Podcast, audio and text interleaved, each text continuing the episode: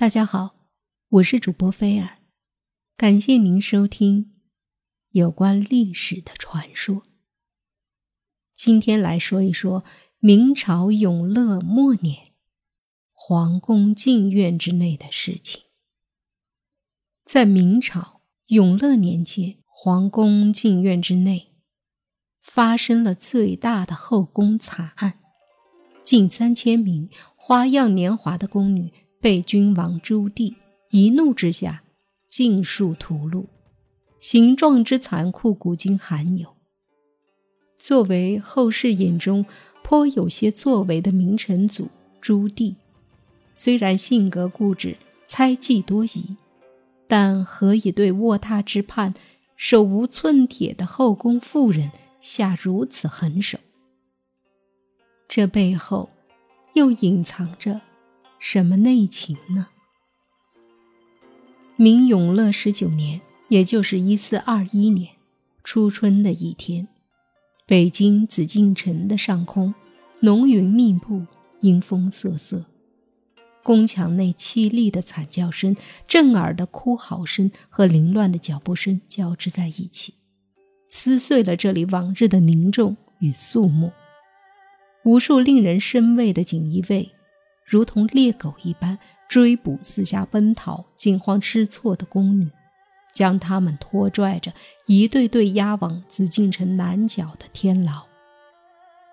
宫女们绝望地哭喊着，撕心裂肺的叫声刺破了云霄。她们知道死亡即将到来，因为永乐皇帝朱棣已对他们下达了极其残酷的旨意，他们将被全数处死。而刑罚则是最为残忍的剐刑，被一刀一刀慢慢切割，直至死亡。此时，已是六十二岁、垂垂老矣的明成祖朱棣，正脸色阴沉地站在天牢中，亲自督视着刽子手们执行自己的屠杀令。一对对宫女被押到他的跟前。扒光衣物，绑在一根根刑柱之上，任由刽子手的利刃割向肌肤。嚎叫声和鲜血的腥味儿，充满了整座天牢。而明成祖朱棣安坐在龙椅之上，眼前的人间惨剧如同大戏一般，让他看得过瘾。有时竟还走上前去，亲自提起钢刀砍向受刑的宫女。骇人的画面让朱棣身边跟随的官员和侍卫们看得手脚冰凉，双腿打颤，吓得连话都说不出一句。一具具被屠戮的尸体从刑柱上解下，运出天牢，草草处理。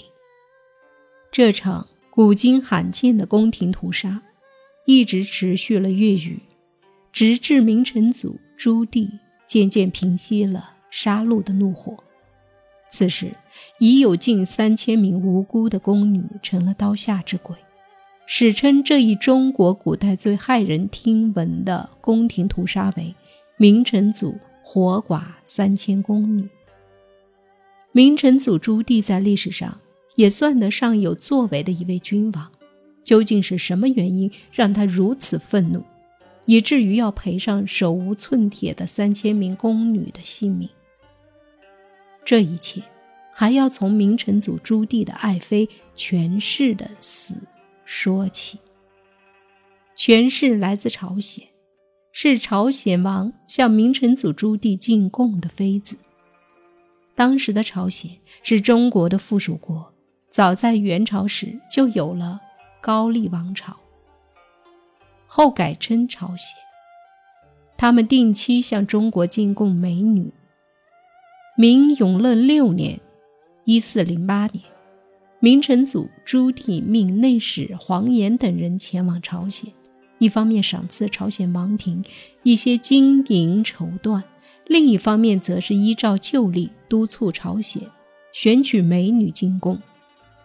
朝鲜国王不敢怠慢，下令全国禁止婚姻嫁娶，以备使者广泛选取。这一次。朝鲜全国一共有五名少女被选出，其中最为出色的就是年方十八岁的权氏。权氏气质出众，美艳绝伦，还善于吹奏玉箫，因此一进宫就立即得到了明成祖朱棣的宠爱。朱棣将权氏册立为贤妃，地位在众妃之上，时常带在身边，恩爱优重。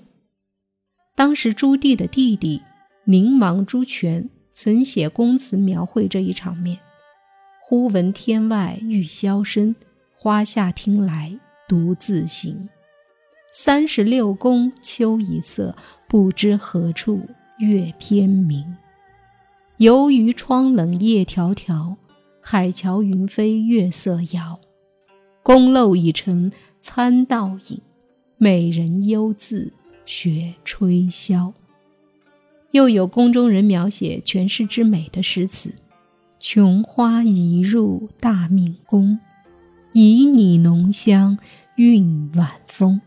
赢得君王留不辇，玉箫嘹亮月明中。”朱棣非常喜爱这位比自己小三十岁的权势，然而不幸的是，权势红颜薄命。明朝永乐十年，也就是一四一二年，朱棣率大军北出塞外征伐蒙古，权势随行陪伴，却在班师回朝的路上染病，病逝在山东临城。痛失爱妃，让朱棣无比的悲痛，他伤叹落泪，甚至难受的说不出话来。权势之死，在晚年的朱棣心中留下了深深的伤痕。权势死后，孤僻的明成祖朱棣变得更加暴躁。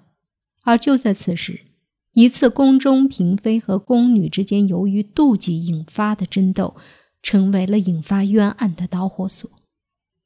权势随军远征，染病而亡，死因本来非常明确，并没有人产生过怀疑。然而，朱棣身边的宫女。与妃子之间却因妒忌产生了矛盾。其中一位出自商人家庭的宫女吕氏，因不满另一位妃子吕美人对自己的冷淡态度，心生仇恨，竟想出借权势之死污蔑吕美人的毒计。吕氏买通宫中的宦官，污蔑吕美人因不满权势独专皇帝宠爱。便买来砒霜，在随军途中投入权势平日喝的胡桃茶中，将权势毒死。吕氏还与串通的宦官伪造了物证，这一招正触动了朱棣敏感的神经。已经丧失理智的他，没有做深入的调查，就下令抓捕吕美人，并将牵涉案件的所有人，包括吕美人的随从和亲属，一并处死。吕美人的结局最为悲惨，朱棣不但命人对她严加拷问、屈打成招，还命人用滚烫的烙铁烙烧吕美人的身体，一直持续了一个月，把她折磨得体无完肤后，才将其杀死。明成祖朱棣对吕美人一案的残酷手段，让后宫上下一片寒静，人人自危。尽管几年后这一冤案大白天下，但这一事件却造成了更为严重的后遗症。明成祖朱棣对后宫的猜疑越来越重，后宫女子人与人之间的芥蒂也越来越深。这就是明朝永乐年间最恐怖的冤案——明成祖活剐三千宫女。感谢您的收听。如果希望听到更多精彩的历史趣闻故事，请关注我在喜马拉雅的账号“又见菲儿”。